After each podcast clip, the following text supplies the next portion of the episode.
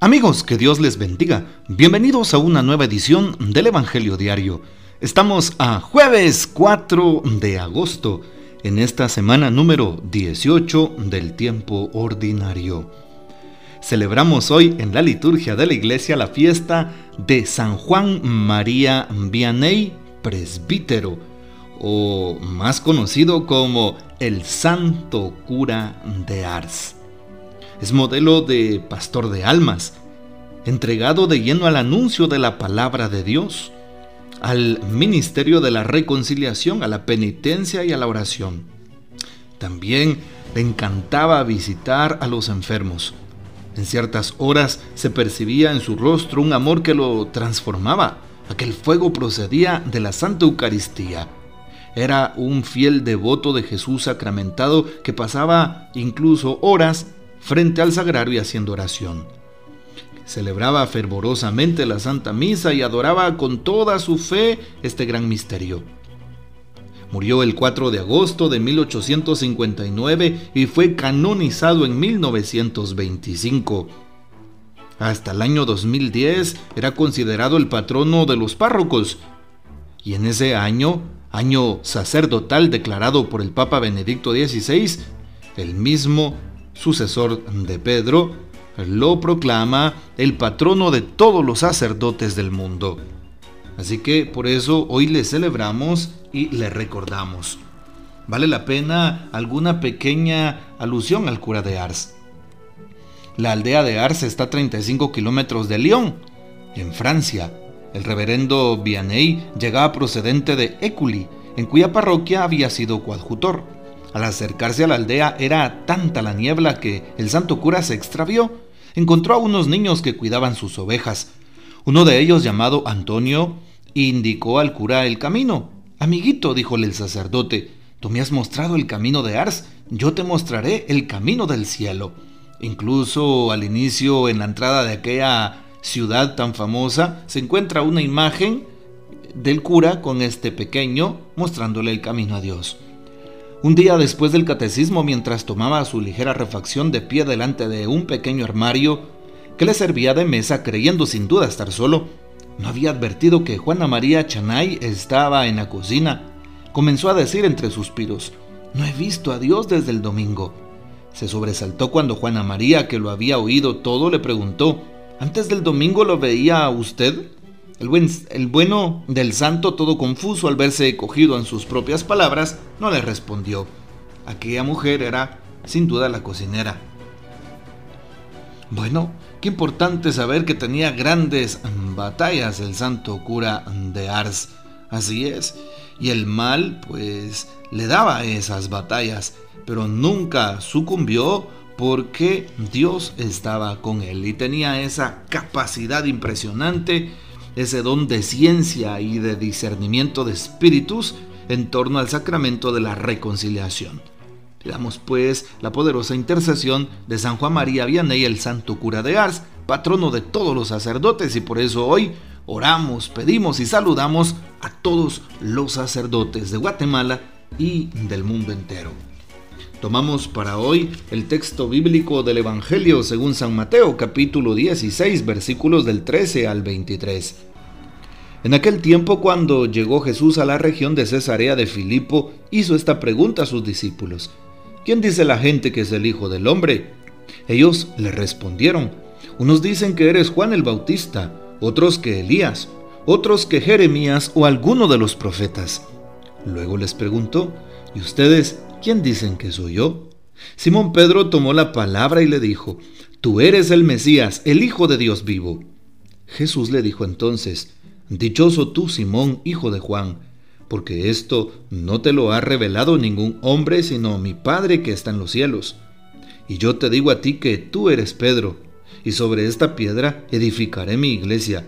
Los poderes del infierno no prevalecerán sobre ella yo te daré las llaves del reino de los cielos. Todo lo que ates en la tierra quedará atado en el cielo, y todo lo que desates en la tierra quedará desatado en el cielo. Y les ordenó a sus discípulos que no dijeran a nadie que él era el Mesías. A partir de entonces comenzó Jesús a anunciar a sus discípulos que tenía que ir a Jerusalén para padecer allí mucho de parte de los ancianos, de los sumos sacerdotes y de los escribas, que tenía que ser condenado a muerte y resucitar al tercer día. Pedro se lo llevó aparte y trató de disuadirlo diciéndole, No lo permita Dios, Señor, eso no te puede suceder a ti. Pero Jesús se volvió a Pedro y le dijo, Apártate de mí, Satanás, y no intentes hacerme tropezar en mi camino, porque tu modo de pensar no es el de Dios, sino el de los hombres. Esta es palabra del Señor, gloria a ti, Señor Jesús. Hermoso texto el que nos toca meditar en torno a la fiesta del Santo Cura de Ars, justamente San Mateo en el capítulo 16. San Mateo 16 del 13 al 19. Y justo pues ayer veíamos el capítulo 15 de San Mateo y hoy pues vemos el capítulo 16, del 13 al 19 y también al 23, ¿verdad? Algo que debe de resonar en nuestro corazón es saber que hoy Jesús hace una profesión de fe y Pedro la responde en nombre de todos sus compañeros apóstoles y en nombre de toda la iglesia. ¿Quién dice la gente que soy yo? Tú eres el Mesías, el Hijo de Dios vivo. Qué importante saber que Jesús pregunta sobre su persona. Así es. ¿Quién soy yo para allá afuera? Para toda la gente. Y empiezan a decirle, allá afuera dicen que eres Elías, dicen que eres el Mesías, dicen que eres Juan el Bautista o uno de los profetas. Hoy, si preguntamos, ¿quién es Jesús para allá afuera? Para algunos es simplemente un mito. Para otros es solamente una historia. Para otras personas es solamente algo por tradición que se ha aprendido. Para otros, pues eh, Jesús no es nadie porque no creen, dicen ser ateos, ¿sí? Para otros, pues Jesús solamente es un idealismo que proclaman. Para otros, pues Jesús es como un tema de indiferencia, porque no lo conocen o tal vez han escuchado de oídas, ¿sí? Bueno, para otros, Jesús simplemente es un punto de referencia en una historia pasada. Pero para otros, Jesús es su vida, su redentor, nuestro redentor, nuestro camino, verdad y vida. Así es. Y por eso San Pedro contesta de esa manera. Tú eres el Mesías, el Hijo de Dios vivo. Para ti, ¿quién es Jesús en tu vida? Jesús es aquel que conoces solo de oídas, que te han enseñado en casa tus padres o tus abuelos, Jesús es solamente aquel que está en la oración nada más. ¿Quién es Jesús realmente para ti? ¿Qué ha provocado el Señor en ti? ¿Qué ha hecho en tu vida Jesús? Debes de hablar de Dios desde tu experiencia de fe y de encuentro, desde su misericordia, desde el mandamiento del amor, desde el perdón que te ha dado.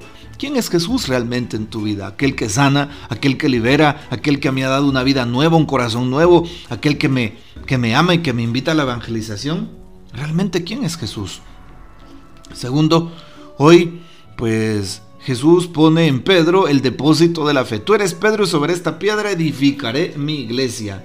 Qué importante texto el día de hoy. Mateo 16, 18. Así es.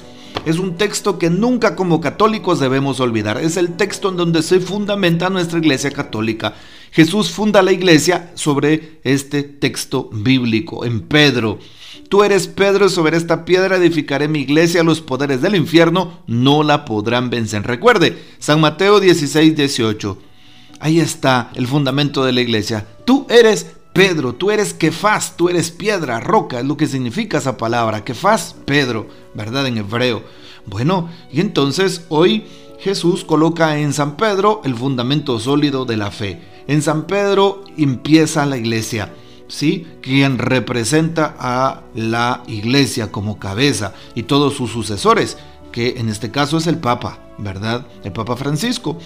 Bueno, San Pedro, la imagen de San Pedro es la imagen de aquel hombre en quien Jesús confió. Y le dice, en ti que eres la roca, voy a cimentar, a edificar, a empezar mi iglesia. Jesús no habla en plural de muchas iglesias como hoy podemos ver en el protestantismo actual. Infinidad de iglesias, son muchas iglesias. Yo pienso que en Guatemala hay miles de iglesias, más iglesias que escuelas, así como se oye, ¿verdad? Para que nos demos cuenta, ¿sí? Pero Jesús funda una sola. Esta es mi iglesia, este es mi pueblo y te lo encomiendo, le dice a Simón Pedro.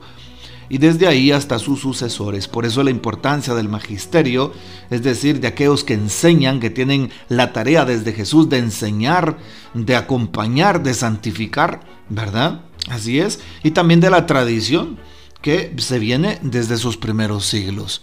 El Concilio Vaticano II en la, eh, Constitución Apostólica, en la Constitución Dogmática de Verbum, números del 9 al 11, habla de esto. Las bases fundamentales de la Iglesia, ¿cuáles son? Las Sagradas Escrituras, la tradición y el magisterio. Bueno, pues aprendamos eso.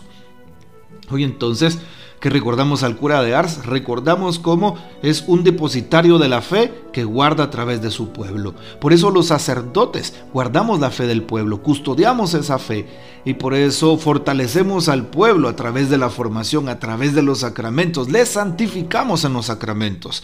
Qué importante es saber que somos esos curas de almas, curamos esas almas para llevarlas a los pies de Jesús. Ahí está. Por eso recordamos el texto de hoy y también la historia del santo cura de Ars.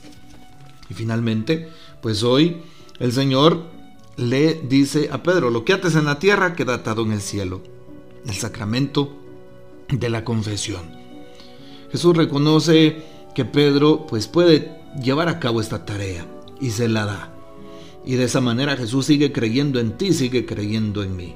La palabra de Dios hoy nos enseña sobre la iglesia universal y nos enseña sobre cómo Jesús se sigue mostrando a través de ti, sigue escogiéndote a ti, como escogió a Pedro, nos escoge a cada uno para una misión específica y nos escoge para su servicio. Así que no le digas que no a Jesús y pues eh, dale tu corazón, dale tu vida, dale tu servicio y no esperes más. Así como se oye, mientras tengas vida, mientras tengas salud, mientras tengas fuerzas, mientras estés de pie, dale un poquito de todo lo que te ha regalado a Jesús. Dale tu tiempo, dale tu servicio, dale tu corazón al Señor y nunca te vas a arrepentir, todo lo contrario. Bueno, pues ahí está. Que podamos reconocer el servicio que se debe a Dios a través de nuestra vida y en la vida del prójimo. Bien, pues que hoy podamos entonces seguir meditando en torno a la palabra que hemos podido escuchar, ¿verdad? Y que podamos también eh, ser nosotros los que sigamos a Jesús con amor. Así es, hoy Jesús también eh, hace partícipes a sus apóstoles de pues lo que vendrá más adelante. Sí, su cruz, su muerte, su pasión. Y por eso hoy le pedimos a Jesús que nos ayude a no apartarnos del camino de la cruz, de lo contrario nos dirá como Pedro, como a Pedro, apártate de mí, Satanás, porque no piensas como Dios, sino como los hombres. Pensemos como Dios quiere para nosotros.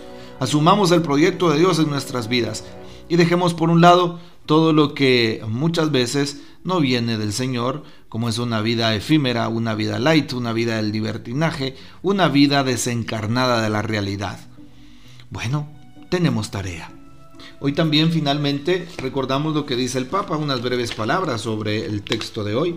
Transmitir más eficazmente la palabra de Dios requiere el testimonio, maestros fieles a la verdad y testigos valientes del Evangelio. El testigo encarna la enseñanza, la hace tangible, convocadora y no deja a nadie indiferente. Añade a la verdad la alegría del Evangelio, la de saberse amados por Dios y objeto de su infinita misericordia, dice el Papa Francisco. Bueno, hagamos vida al texto que hemos escuchado. Que el Señor nos bendiga, que María Santísima nos guarde y que gocemos de la fiel custodia de San José. La bendición de Dios Todopoderoso, Padre, Hijo y Espíritu Santo descienda sobre ustedes y permanezca para siempre. Amén. Comparte este audio y hasta mañana.